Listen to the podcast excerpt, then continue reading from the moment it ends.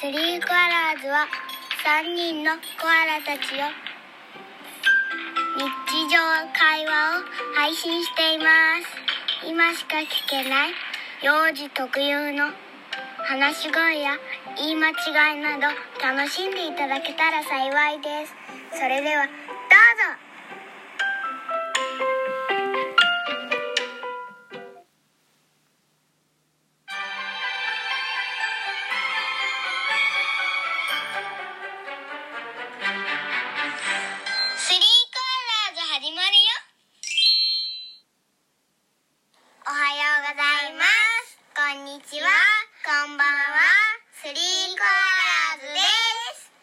皆さんこんにちは。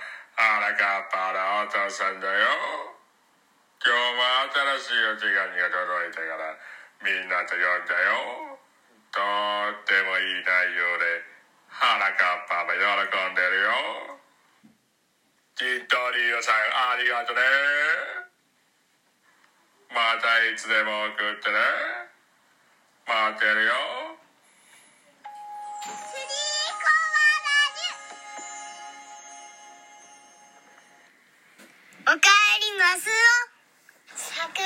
チントニーよ。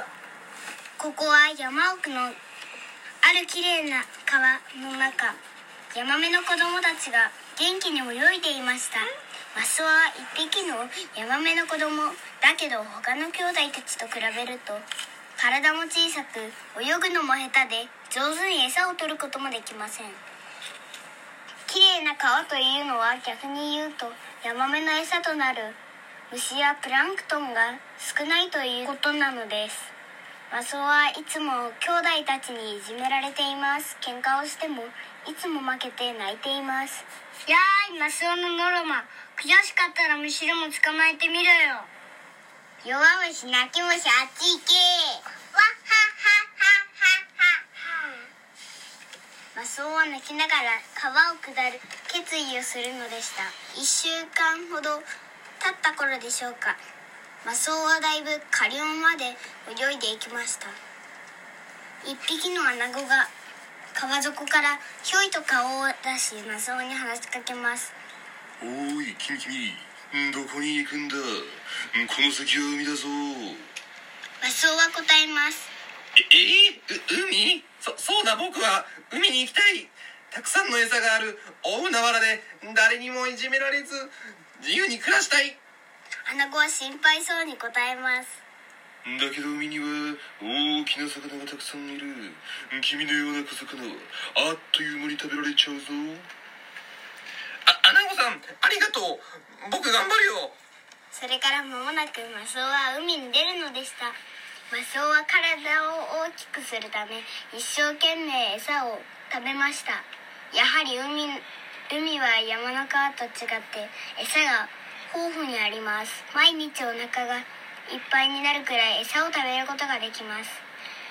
時々大きな魚に捕まりそうになって岩場に身を隠したり泳いで逃げたりすることもありました。1年後たった5センチ程度だった。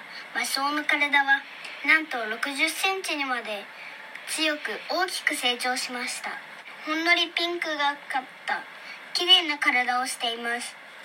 もう弱虫で泣き虫で。なマスオではありません。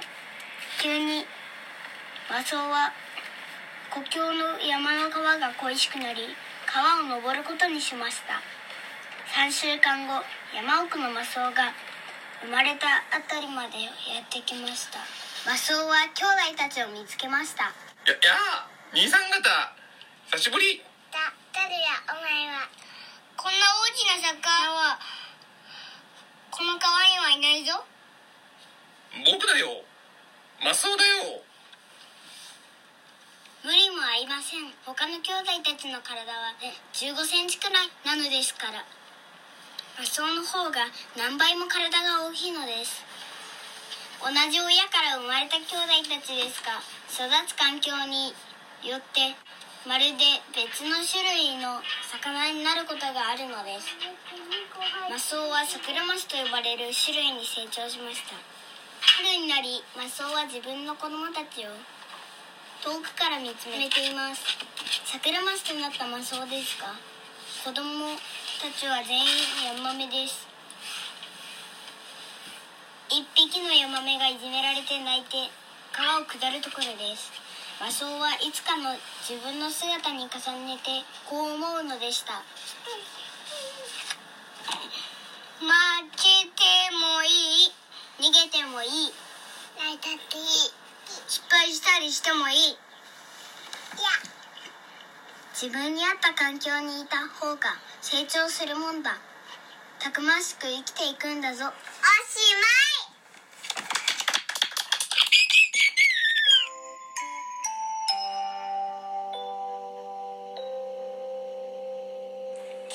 こまで次回もお楽しみにせーのみんなまたね元気でねさようならバイバイ Thank you for listening. See you next time. Up.